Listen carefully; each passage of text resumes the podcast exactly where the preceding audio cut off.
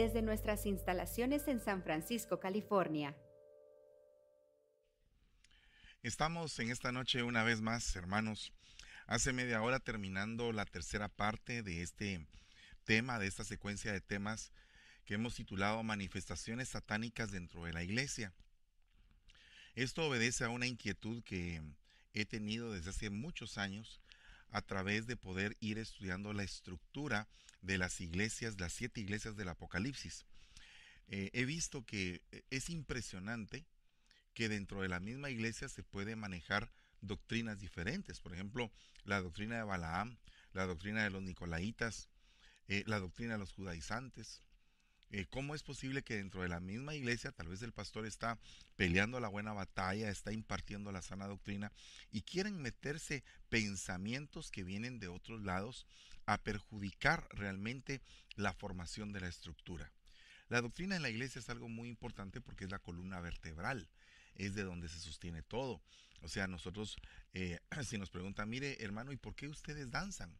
Bueno, danzamos por estas y estas y estas razones doctrinales. ¿Por qué es que se bautizan?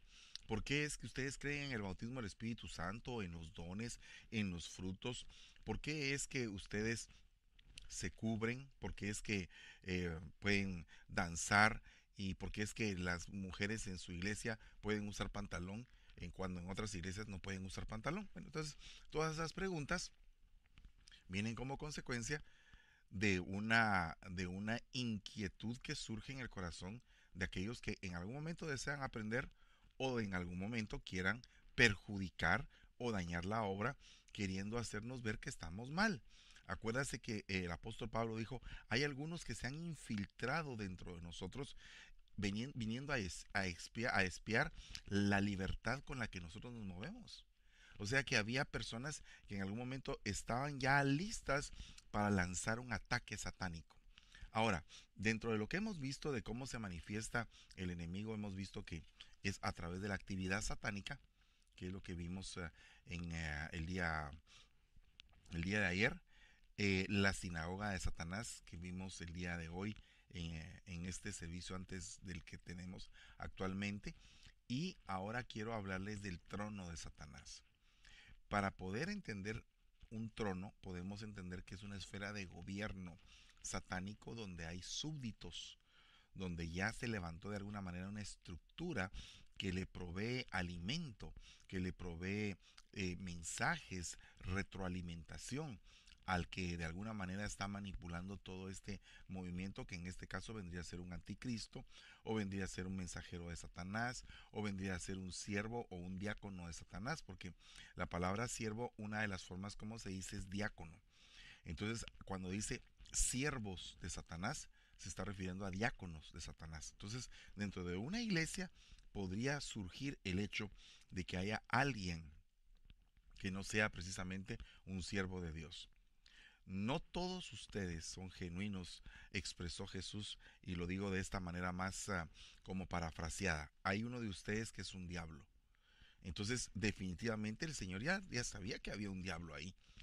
Y definitivamente uno como pastor muchas veces ve que hay gente que específicamente está en un lugar para poder estropear o querer lastimar la obra. Y surgen algunas otras personas que dicen, eh, pastor, pero ¿por qué es que usted tiene a esa persona ahí?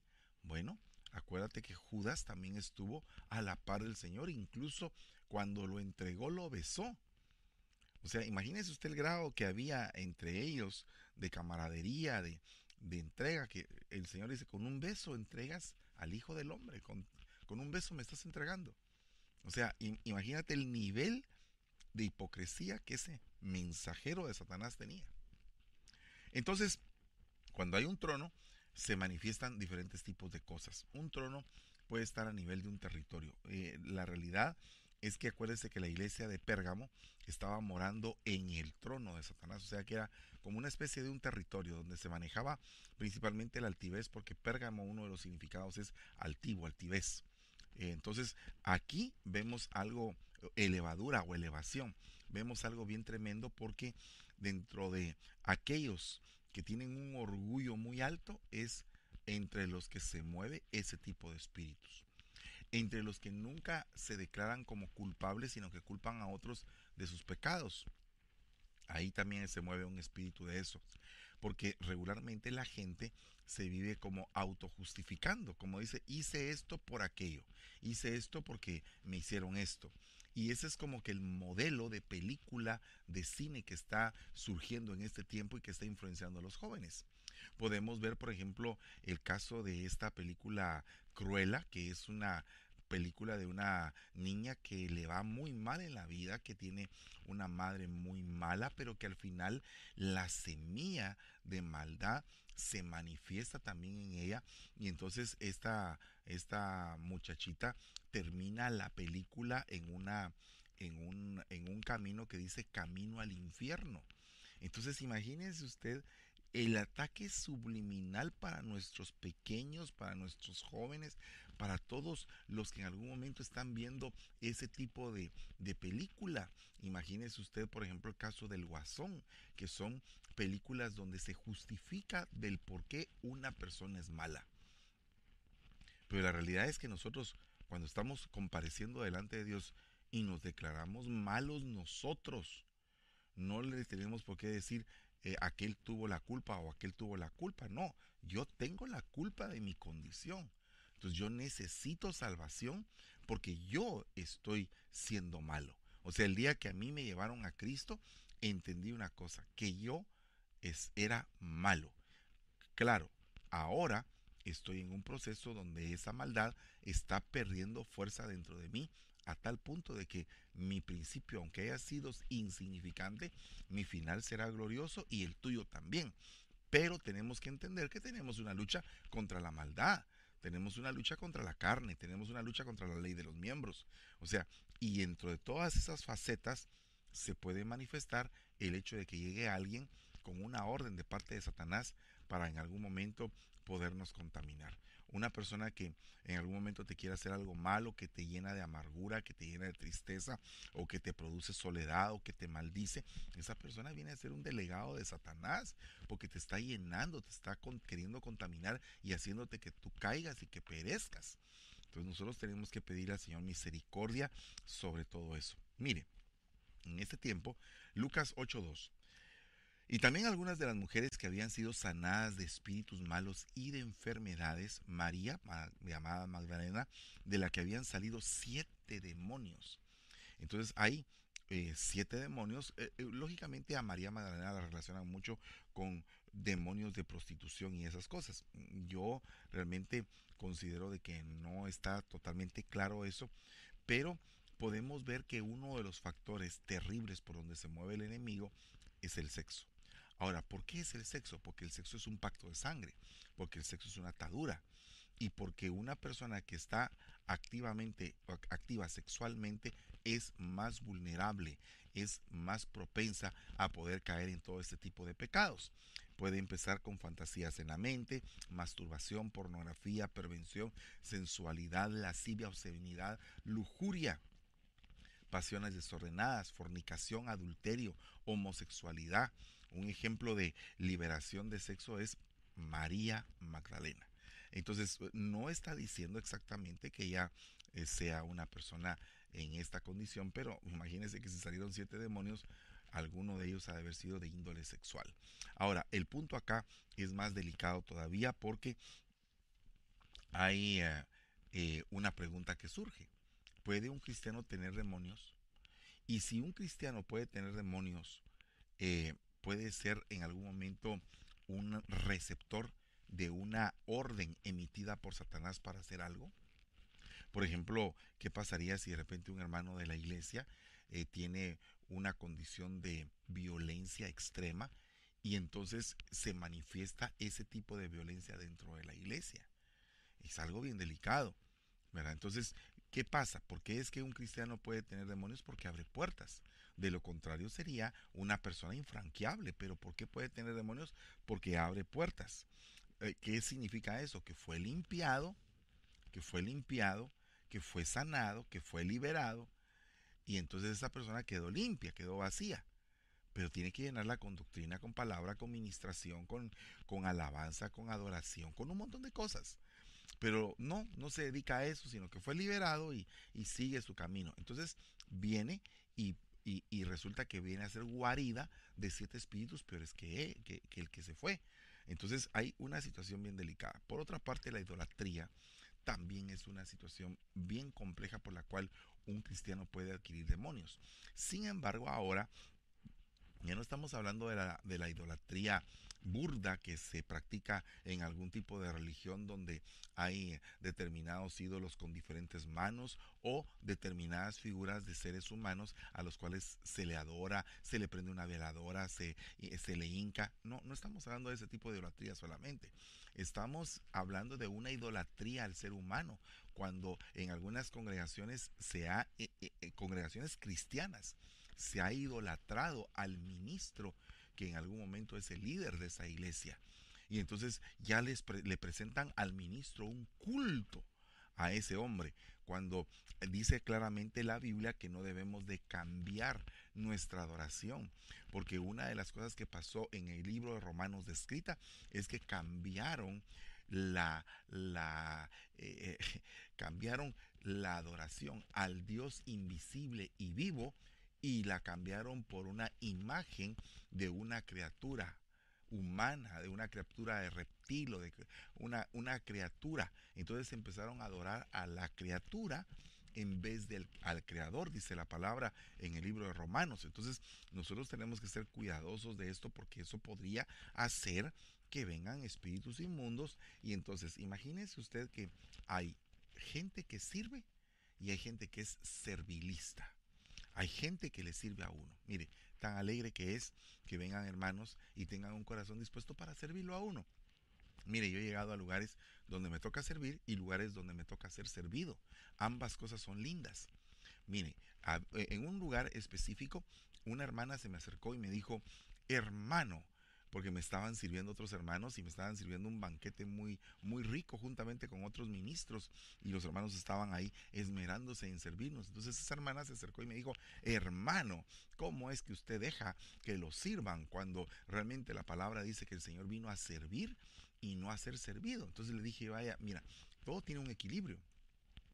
Porque el Señor también cuando entró a la casa de Simón el leproso le dijo, vine a tu casa y no me lavaste los pies no me diste beso, no me atendiste bien, o sea, no me serviste. Entonces el, punto es que en una ocasión te toca servir, en otra ocasión te toca ser servido, pero ambas cosas son igualmente de bendición para tu vida y debes de reconocer que no eres digno de servir, ni tampoco eres digno de ser servido. No eres digno de servir. ¿Por qué? Porque estás sirviendo al santo, al todopoderoso. Entonces es una es un privilegio impresionante. En algún momento siempre le dicen a uno, mira, esta vez em, como que no te tocó predicar. Pues no me tocó predicar porque el predicar no es un derecho.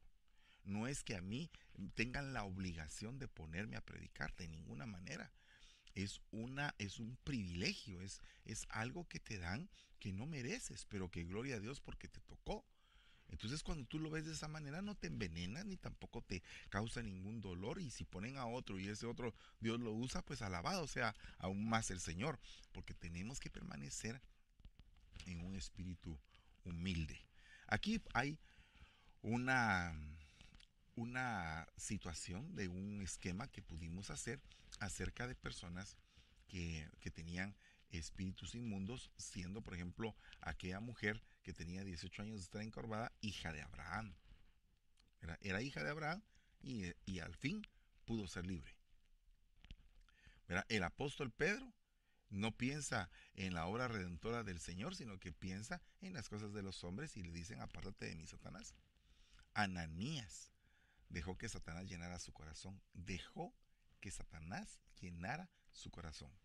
Saúl era un creyente, ¿verdad? Dice que la Biblia dice que su corazón fue cambiado en otro y profetizó con los profetas. Sin embargo, después paró mal. Entonces aquí podemos ver que los cristianos sí pueden ser contaminados, pero también hay cristianos que en todos lados ven demonios. O sea, yo creo que la liberación es el pan de los hijos, pero no es el único tema del que tenemos que hablar, sino que hay muchos temas devocionales, de matrimonios, de niños escatológicos. Hay una gran cantidad, una variedad de temas que debemos de hablar. excepto si alguien Dios le da la orden de hablar de solo una cosa, pues ese será ese alguien que tiene ese privilegio y alabado sea Dios. Pero los que en algún momento hemos tenido un llamado para, para poder hablar de varias cosas, pues alabado sea Dios también. Bueno, entonces aquí dice, yo sé dónde moras, dónde has hecho tu casa, dónde está el trono de Satanás. Guardas fielmente mi nombre, dice, y no has negado mi fe aún en los días de Antipas, mi testigo, mi siervo fiel, que fue muerto entre vosotros, donde mora Satanás. O sea que esa, esa iglesia estaba precisamente en el centro de operaciones de donde salían las órdenes. O sea, esa iglesia estaba teniendo un ataque impresionante que, les, que estaba precisamente eh, eh, teniendo una responsabilidad ministerial, espiritual y congregacional que era guardar fielmente el nombre del Señor. Entonces imagínate que es tremendo porque cuando una persona está bajo presión, cuando una persona está eh, en, lugares donde las cosas se ponen delicadas, nosotros tuvimos que ir a un país donde el predicar el Evangelio representa tres años de cárcel o, en algunos casos pues una situación más grave. Y, tuvimos que ser cuidadosos en eso, porque sabemos que ahí eh, Satanás tiene puesto un trono, es un territorio. Y tenemos que ir a trabajar en esas áreas para poder entrar con el Evangelio, pero no se puede entrar abiertamente, tiene uno que buscar diferentes tipos de estrategia para poder entrar y bregar en eso, pero tienen que ser hombres fieles. Conozco a, pastores que se mueven en esa área, misioneros que están bajo cobertura nuestra por la misericordia de Dios y, y, y hermanos, son gente impresionante que tal vez no tienen una profundidad escritural tremenda, sino que eh, agarraron los rudimentos, los abrazaron, fueron hombres que se convirtieron, mujeres que se convirtieron y empezaron a evangelizar con lo que tenían. Y ahora cuando uno llega y les presenta la doctrina y la panorámica apostólica, ellos se quedan asombrados de toda esa bendición. Entonces, los tronos, los lugares de gobierno satánico. Hay, hay lugares que se ha desencadenado tanto esto que eh, definitivamente las órdenes que salen son todas satánicas, lugares de persecución, lugares donde realmente la gente tiene que ser probada en su fidelidad a todo nivel. Y no estoy diciendo que de este lado en América no sea probada nuestra fidelidad, pero son diferentes tipos de prueba y diferentes tipos de tamaño de prueba. Entonces tenemos que ser cuidadosos porque del trono salen las órdenes. Entonces hay que ver algunos tronos. Mire lo que dice Salmo 94.20. ¿Puede ser aliado tuyo un trono de destrucción que planea el mal por decreto? Entonces una de las cosas que nosotros debemos de ver que hace el trono de Satanás es querer destruir. Robar, matar y destruir es su oficio. Entonces del trono de Satanás salen órdenes para destruir iglesias, congregaciones, ministros.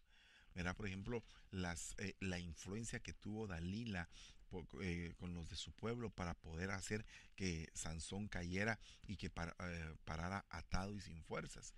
son emisarios de Satanás, son gente que, que obedece órdenes satánicas. ¿verdad? Aquí en San Francisco, en algún tiempo, cuando yo acababa de venir, eh, vino, venían personas, algunas a querer meterme miedo. Fíjese que es bien interesante eso, porque hay personas que se meten en el campo de la liberación cuando no tienen enseñanza, no tienen doctrina, eh, no tienen una solidez de palabra, eh, como que empiezan a darle más crédito al poder del diablo que al poder de Dios. Entonces cuando yo vine aquí a San Francisco era una situación de misticismo tan tremenda que se vivía que la gente decía, no, es que mire que aquí los satánicos son terribles y definitivamente pues aquí en San Francisco se imprimió la primera Biblia satánica y se abrió la primera iglesia satánica del mundo. ¿verdad? Entonces San Francisco tiene esa deuda con el Señor y eso yo lo sé, pero también entiendo que Dios es misericordioso y que Dios trae tiempos para, para poder sazonar la tierra, para poder hacer que la gente dé fruto. Y también tiene remanentes y también tiene cuidado de su remanente. Entonces es bien tremendo porque en ese tiempo venían las personas y decían, los mismos cristianos, pastor, mire, los satánicos se ponen a raspar hielo, se ponen a hacer un montón de conjuros para que las iglesias se enfríen en San Francisco. Y yo sí efectivamente miraba el enfriamiento, la falta de, de calor de la gente, que cualquier cosa les asusta, de cualquier cosa les, les hace venirse abajo. Pero empecé a entender que también el mismo enemigo estaba utilizando a los mismos cristianos para meterle miedos, miedo a otros. Y dice la Biblia que el perfecto amor echa fuera todo temor. Entonces, si, si, tú te sientes amado de Jehová, si tú te sientes bendecido por el Señor, ¿quién va a estar en contra tuya? Si Dios por nosotros, ¿quién contra nosotros? Dios es todopoderoso. Dios no va a permitir que el enemigo se acerque, excepto que Él tenga un propósito. Por ejemplo, zarandear a la gente para poder quitarle toda esa suciedad, puede ser una, puede ser también que, que para que tuvieras una doble porción, para que aprendieran a no blasfemar. Bueno, hay una serie de cosas de por, de, por las cuales Dios en algún momento permitiría que Satanás se acercara a atacarte.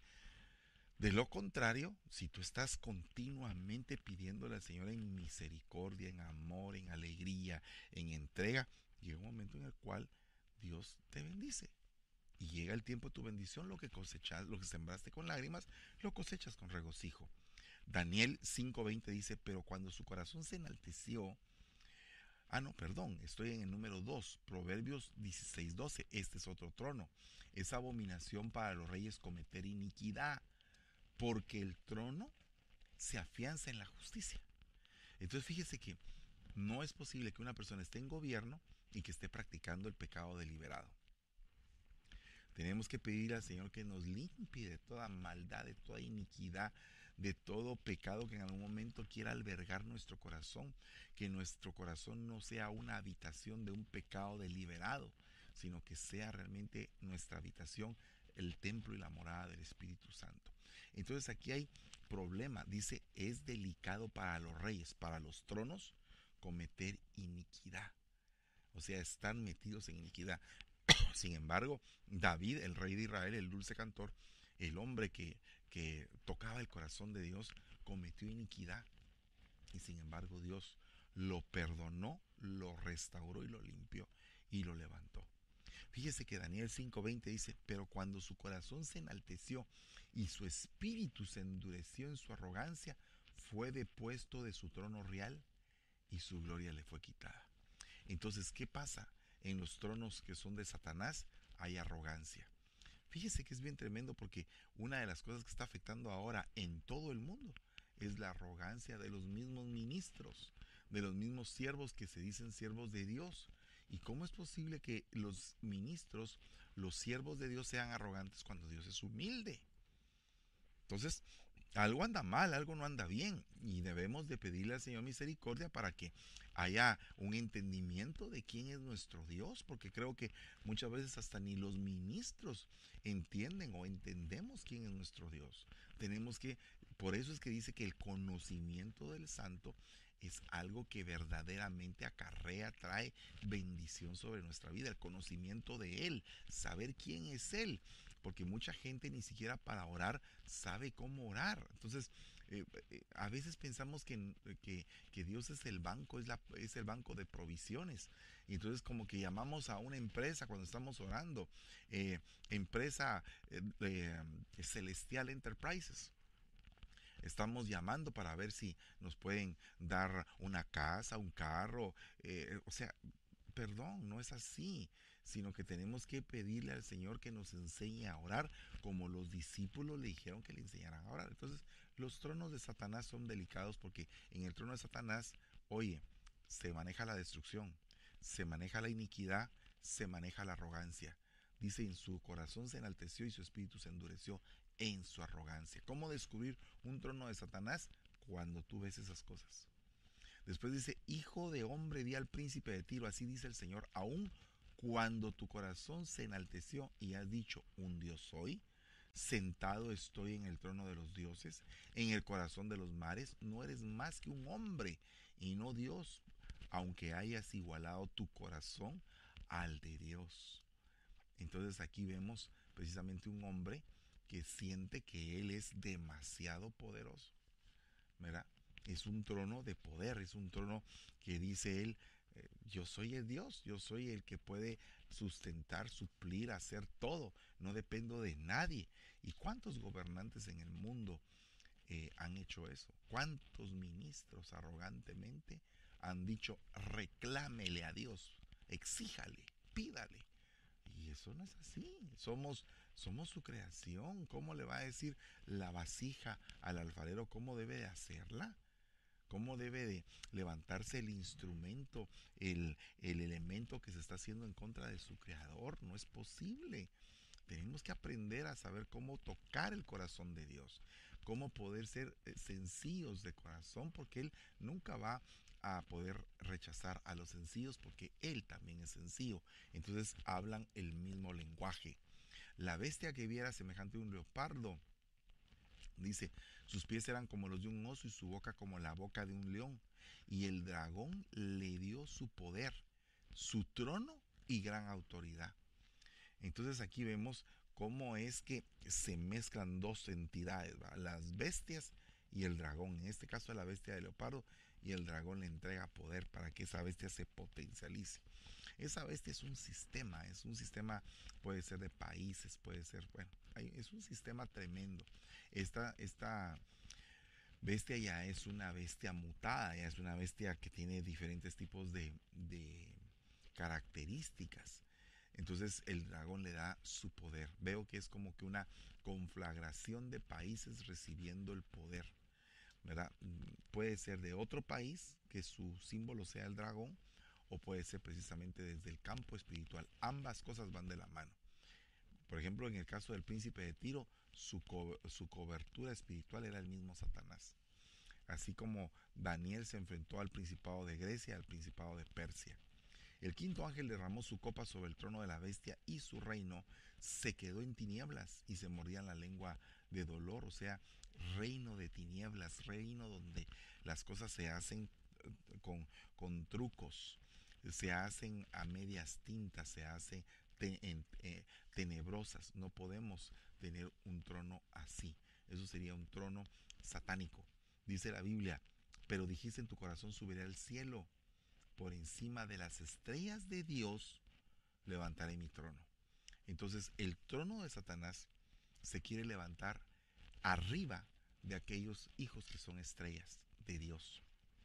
Hay estrellas errantes, pero hay estrellas de Dios. ¿Y cuáles son las estrellas de Dios? Mire, por ejemplo, José tuvo una revelación de que sus hermanos, que eran los hijos de Jacob, eran estrellas.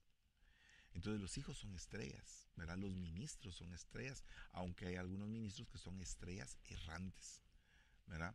Entonces tenemos que considerar que cuando dice que Satanás levanta su trono arriba de las estrellas es porque quiere de alguna manera interrumpir, quiere en algún momento eh, humillar a aquellos que son ministros de Dios genuinos, que quieren hacer la obra. Apocalipsis 2.14 dice, pero tengo unas pocas cosas contra ti, porque tienes ahí a los que mantienen la doctrina de Balaam, que enseñaba a Balac a poner tropiezo ante los hijos de Israel y a comer cosas sacrificadas a los hijos a los ídolos y cometer actos de inmoralidad. Entonces aquí, ¿qué hace Satanás? Poner tropiezo, poner tropiezo, hacer que la gente caiga. Eso es lo que Satanás quiere a toda costa, tener iglesias caídas, no iglesias fervientes, no iglesias poderosas en la oración, no iglesias poderosas en la liberación, sino que Satanás quiere ver a la iglesia débil, a la iglesia enferma, a la iglesia amargada. Satanás lo que quiere es que entre los hermanos se pongan tropiezos, entre los hermanos se odien y se maten. Es lo que quiere Satanás, que, que cunda el espíritu de Caín, que entre el celo ministerial, que entre el celo entre las ovejas, que entre la podredumbre a la iglesia para poder enfermar y destruir la obra. Eso es lo que quiere Satanás, pero realmente nosotros como hijos de Dios debemos de tomar autoridad y poder levantar una bendición una bendición eh, poderosa. Esta palabra tropiezo, esta palabra tropiezo se dice en griego escándalo o escandaleón o escandalón. Fíjese que esta palabra es de donde viene la palabra escándalo. Y ahora, más que nunca, estamos viviendo la época del amarillismo. El amarillismo en todas las dimensiones, esferas y estratos sociales. Amarillismo hay en todo nivel. Y estos escándalos, estas, estas figuras que aparecen por internet haciendo cosas o develando la vida de los demás, que se dedican a, hacer escarnio, porque si ahora estamos viendo una época, es la, época del escarnio, es, es algo terrible y es una época donde el trono de Satanás está teniendo una alimentación muy poderosa a raíz de todo eso. ¿Cuánta gente no ha sido seducida, ha sido atraída o persuadida por este tipo de mensajes, por este tipo de, de amarillismos? ¿Cómo es que la información se puede eh, eh, alterar de tal forma que parezca información genuina cuando es falsa? Y es una, una montaña de falsedades las que se ven en las redes sociales. Es una montaña impresionante de, falsedad donde la gente se está perdiendo. ¿Por qué? Porque están oyendo todo eso y están prestando sus oídos a todo ese tipo de contaminación. Y tenemos que pedirle al Señor misericordia para no, para no caer, para no estar eh, en el tropezadero que Satanás ha querido desde hace mucho tiempo estar haciendo. Fíjese que esta palabra escandalón, de donde viene la palabra escándalo, eh, esto en el diccionario Vine, oiga lo que dice, era el nombre de la parte de una trampa en la que se pone el cebo. De ahí el mismo lazo o trampa, o sea, el tropezadero. En el Nuevo Testamento, escandalón se emplea siempre metafóricamente y por lo general de cualquier cosa que suscite prejuicios o que venga a ser un obstáculo para otros o que les haga caer por el mismo camino. En ocasiones el obstáculo es en sí mismo algo bueno y los que encuentran en ello causa de tropiezos son los malvados, como por ejemplo roca de escándalo es nuestro Señor. Para nosotros es algo bueno, pero para los malvados es el tropezadero. Pero en el caso del enemigo son los escándalos que se levantan en las iglesias. Imagínense que hay iglesias eh, que, que levantan cosas escandalosas dentro de la obra. Hay del mundo por sus piedras de escándalo, por sus escándalos. Hay del mundo por aquellos tropezaderos, por aquellos, eh, aquellas noticias que solamente hacen un efecto nocivo en la mente. Y dice, es inevitable que vengan los escándalos, las piedras de escándalo. Pero hay de aquel hombre por el que viene el escándalo. Entonces, si ya supiste, ya te enteraste de lo que pasó, ahí vieras todo lo que hicieron en la iglesia, mira que no sé qué, mira que no sé qué. es gente escandalosa que está dedicada a ser tropezadero, a ser gente emisaria, gente que lleva órdenes y cartas de Satanás para poder destruir a, las demás personas. Esto es algo muy delicado. Puede ser que en algún momento eh, usted diga, ay hermano, qué palabra tan dura pero la realidad es que eso es la realidad de, lo que pasa en las iglesias. Y, entonces alguien dirá, entonces ¿cómo se va a salvar la gente o qué va a pasar? Mire, una cosa es que esas cosas pasen en la iglesia y otra cosa es que las cosas que pasan en el mundo. El mundo tiene tropiezos, el mundo tiene escándalos y Dios te quiere sacar de ahí para llevarte a un remanente fiel. Pero hay de ti en qué lugar quieres estar dentro de la iglesia. Porque en lo que el Señor te ha sacado de ese, de ese mundo y te ha llevado a la iglesia, tú debes de relacionarte con gente que quiera crecer, no con gente escandalosa, no con gente que te quiera destruir o llenar tus oídos de cosas que no te van a edificar.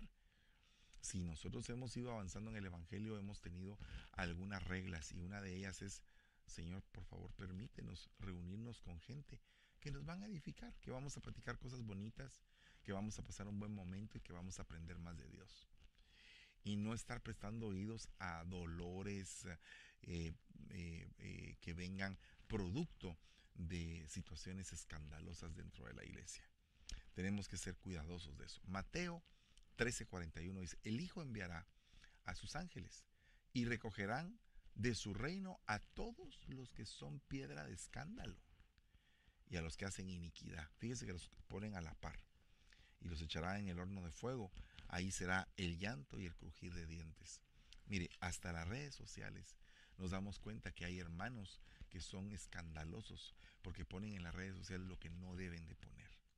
Y realmente no es para eso las redes sociales. Las redes sociales deberían decir, imagínense que toda la iglesia decidiera que las redes sociales son el medio para evangelizar al mundo conocido y que todos estuviéramos saliendo con posts, con mensajes bíblicos, con todo, porque hay hermanos que usan las redes sociales para un buen propósito, pero hay otros hermanos que usan las redes sociales para, eh, para, mejor no le digo, pero usted sabe, o sea, usted sabe, o sea, una persona que se fotografía en su cama y dice, me encuentro solo, me encuentro sola, ¿qué está diciendo? y, está usando una red cristiana, una plataforma cristiana para poder eh, ser vehículo de tentación. ¿Qué pasa si de repente un hermano le contestara a esa hermana que se pone así como que en la cama y diciendo estoy sola o como vení para acá o al revés, un hermano que se pone de, tal forma para llamar la atención dentro de la red social. Y entonces, ¿qué pasa con esa persona que es atraída a través de esa situación para tener una aventura sexual? esa persona que tomó, es, que se tomó esa foto fue un emisario de Satanás. Un simple emisario de Satanás que fue a poner tropiezo en la red social para que un montón cayeran con ella o con él. Entonces, esto es algo bien delicado porque nosotros tenemos que pedirle al Señor misericordia, porque dice la palabra, pero al que haga tropezar a alguno de estos pequeñitos que creen en mí, mejor le sería que le colgaran al cuello una piedra de molino de las que mueve un asno y que se lo ahogara en lo profundo del mar. Entonces aquí vemos como que la conclusión de este gran problema. Y es que precisamente hay gente que no, que no entiende el terrible daño que hace cuando está eh, haciendo un escándalo, cuando está haciendo un escándalo en la iglesia. Mire, es algo terrible, es algo terrible los que hemos visto y hemos parado y hemos tratado de, corregir a la gente escandalosa, ay hermanos, es cosa seria. Pero tenemos que ser cuidadosos en esto porque estamos viviendo una era de mucho escándalo en todos lados. Casi que los noticieros de las 5 de la tarde, los que tienen mayor rating, son noticieros escandalosos, dedicados a poder eh, lanzar siempre un, algo, un efecto de impacto, algo que alarme a la gente para, que, para, para poder provocar eso, esa inquietud. Por consiguiente, ya no nos juzgamos los unos a los otros, sino más bien decidir esto, no poner obstáculo o piedra de escándalo al hermano, ¿verdad? Causar un perjuicio, un efecto de causar un daño moral o material. Fíjese que conocí a unas personas eh, que, practicaban el bullying hasta que la persona que era la víctima se terminó matando. ¿Y por, qué se terminó matando? Porque estas personas eh, pues se, se, acercaron con el objetivo de abrir, que esa persona abriera su corazón, tomarle fotos y todo y después todo lo publicaron. Y esa persona no aguantó la vergüenza y se terminó matando. Entonces yo me pongo a pensar, ¿qué lograron esta gente? ¿Qué logró esta gente? Que un alma se perdiera. ¿Cómo es posible que hayan hecho eso? Es algo bien doloroso. ¿Qué, ¿Qué, tipo de castigo va a tener esta gente? ¿Qué es lo que va a hacer el Señor con ellos cuando se dedican a hacer este tipo de cosas tan, tan nocivas? ¿Verdad? Hay gente que, es, eh, eh, existe el perjuicio y el prejuicio. El perjuicio es un efecto de causar daño, pero el prejuicio es cuando das tu opinión y no tienes ni siquiera evidencia. Ni siquiera tienes evidencia de lo que, de lo que te están diciendo y das tu opinión juzgando a la persona. Es algo delicado esto, porque, porque el, el prejuicio puede ser, por ejemplo, le voy a poner un ejemplo. Si usted ve a un hombre blanco que está corriendo inmediatamente en su mente dice, oh, está practicando deporte. Pero si usted ve a un afroamericano corriendo, puede ser que piense, oh, es un ladrón. ¿De dónde viene ese pensamiento? ¿De dónde, de dónde apareció ese prejuicio? ¿De dónde apareció esa preconcepción? ¿Por qué eh, eh, tenemos una, una identidad el pueblo latino en Estados Unidos, el pueblo asiático, el pueblo esto. Ah, porque la identidad eh, la formó alguien. Ok, pero si la formó alguien, esa identidad nos pertenece a todos. ¿O será que hay algunos que son así y otros que no son así? ¿Será que los que son así tienen determinadas características? Porque, perdón, no todos los latinos somos ah, pertenecientes a una pandilla o a una ganga o a una mara. No. Hay latinos que vienen a trabajar a los Estados Unidos honestamente y que se fajan trabajando por sostener a sus familias. Hay, hay, personas que sacaron a sus hijos adelante en nuestros países simplemente trabajando aquí por 20 años solos dándole duro para poder alimentar a su gente del otro lado y no tener intimidad con ellos ni tampoco relación. Y cuando vienen acá o los traen o eh, los desconocen como padres. Y los hijos les echan en cara a los padres después de que todos los padres se fajaron 20 años sosteniéndolos. Entonces hay una gran cantidad de prejuicios. Y hay hijos que le dicen a los padres, tú no me quieres. ¿Cómo que no te voy a querer si te he dado toda mi vida, casi que sangro por ti? pero tienen el concepto de que los, los padres no quieren a los hijos. ¿Y por qué? ¿Por qué? ¿Verdad? Porque simplemente eh, el padre por no, no, tener recursos allá en, en algún país se tuvo que venir para acá a sacar adelante a sus hijos porque tuvo que experimentar un divorcio, porque, y qué sé yo, tantas cosas.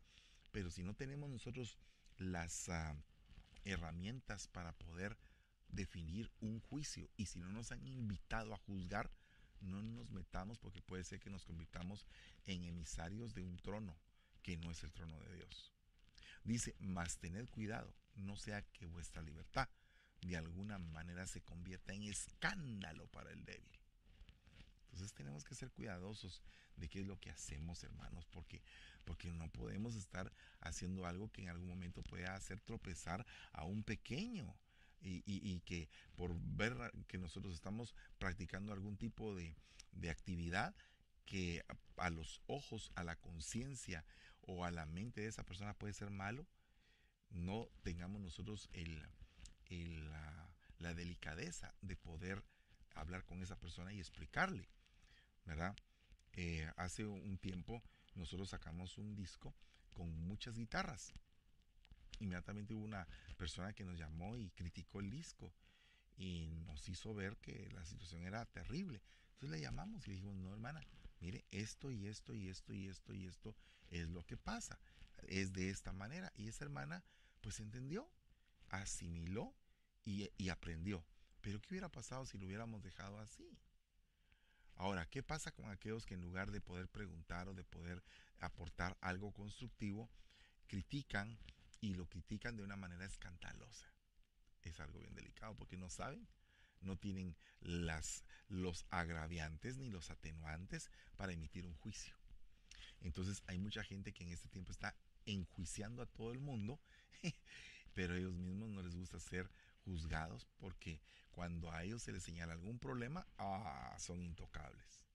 Entonces tenemos que ser cuidadosos de eso porque son actividades son órdenes, son enseñanzas satánicas. Dios les dio un espíritu de estupor, dice, ojos que no ven y oídos que no oyen hasta el día de hoy. Su banquete se convertirá en lazo y en trampa y en piedra de escándalo y en retribución para ellos. ¿Por qué? Porque se volvieron tontos. No supieron entender la bendición que tenían. No supieron entender la esfera de Dios sino que quisieron estar en, una situación que no es la adecuada. Oiga lo que dice. Él le dijo a Pedro, quítate de delante de mí, Satanás, me eres piedra de escándalo. Porque no estás pensando en las cosas de Dios, sino que en las cosas de los hombres. Entonces el humanismo viene a ser como que el, caldo de cultivo del trono de Satanás. porque el humanismo es el engrandecimiento del, del humano sacando a Dios de su agenda. Y eso es lo que estamos viviendo ahora alrededor del mundo. Y la iglesia tiene que ser la diferencia. Nosotros tenemos que marcar una diferencia con respecto a eso. Porque todos tropezamos de muchas maneras. Si alguno no tropieza en lo que dice, es un hombre perfecto, capaz de refrenar todo el cuerpo. Entonces aquí hay un punto muy importante porque tenemos que cuidarnos de lo que decimos para que no podamos nosotros mismos tropezar, ¿verdad? Para que no podamos nosotros mismos usar nuestra boca para motivos de escándalo, ¿verdad? No, no, no le demos autoridad a nuestra lengua. Mejor seamos como el profeta Isaías que dijo, Señor, soy un hombre de labios inmundos, que habita en un pueblo de labios inmundos. Señor, ¿cómo voy a hablar tu palabra? ¿Cómo voy a ser yo digno para hablar tu palabra? Y el Señor purificó su boca. Que el Señor purifique nuestra boca, que purifique nuestro entendimiento y que nos purifique todos. Segunda Corintios 6.3 dice, no dando nosotros en nada motivo de escándalo para que el ministerio no sea desacreditado. Entonces nosotros podemos ser los escandalosos porque imagínense que nos portamos mal y que después digan, oh, miren, esos son los de el ministerio tal. ¡Hala, qué tremendo! Que por causa de un escandaloso, dice la Biblia que un poquito de insensatez echa a perder todo. Entonces a veces no tenemos en cuenta que que tenemos que cuidarnos y cuidar el lugar a donde nosotros pertenecemos. La, la mm, iglesia que tenemos, que sea una iglesia reconocida por la santidad, que sea reconocida por el ayuno, la oración, por eh, la búsqueda, por la palabra, por la entrega, que sea una iglesia diferente. Este precioso valor es pues para vosotros los que creéis, pero para los que no creen, la piedra que desecharon los constructores, ha venido a ser la piedra angular, piedra de tropiezo, o sea, piedra de escándalo. Pues ellos tropiezan porque son desobedientes a la palabra y para ello también estaban destinados. Y o sea, insisten en hacer lo mismo. Hay gente que insiste. mire mi hija, mire hijo, no haga esto y lo vuelven a hacer. ¿Verdad? Dice, Cuidado, hermanos, vigilen a los que causan disensiones y escándalos contra las enseñanzas que vosotros aprendisteis y que os apartéis de ellos. Cuidado con los escandalosos. Los escandalosos son terribles, hermano. Hijo mío, no aparten estas cosas de tus ojos. Guarda la prudencia y la discreción. Y serán vida para tu alma y adorno para tu cuello entonces andarás con seguridad por tu camino y no tropezará tu pie. Cuando te acuestes no tendrás temor, si te acostarás y será dulce tu sueño. Entonces, ¿qué significa? No vas a poder tropezar si eres discreto. No vas a poder tropezar si guardas tus ojos, si tienes prudencia. Entonces vas a poder salir libre de todo tipo de escándalo y de todo tipo de tropiezo. Así que en esta noche se nos fue el tiempo otra vez. Dimos solamente uno, que es el trono de Satanás, pero hemos avanzado. Espero en Dios que tú en tu casita puedas investigar los otros eh, y pidámosle al Señor misericordia. Eh, si quieres pedir este tema, mándame un WhatsApp al más 1 415 410 4013 y me dices, eh, pastor o apóstol, necesito el tema y yo te lo mando con todo gusto para que tú termines todo el estudio. Vamos a orar en el nombre de Jesús. Padre, te damos gracias, te bendecimos en todo tiempo. Te suplicamos en el nombre de Jesús que nos guardes de todo tipo de tropiezo, de todo tipo de escándalo. Padre, no permitas que el enemigo que se levante en contra de nosotros, Padre. Repréndelo, Señor. Y guárdanos, Padre, de sus acechanzas en el nombre de Jesús. Te bendecimos en todo tiempo y te damos la gloria y la honra. Amén y amén. Que Dios les bendiga, mis hermanos. Feliz noche.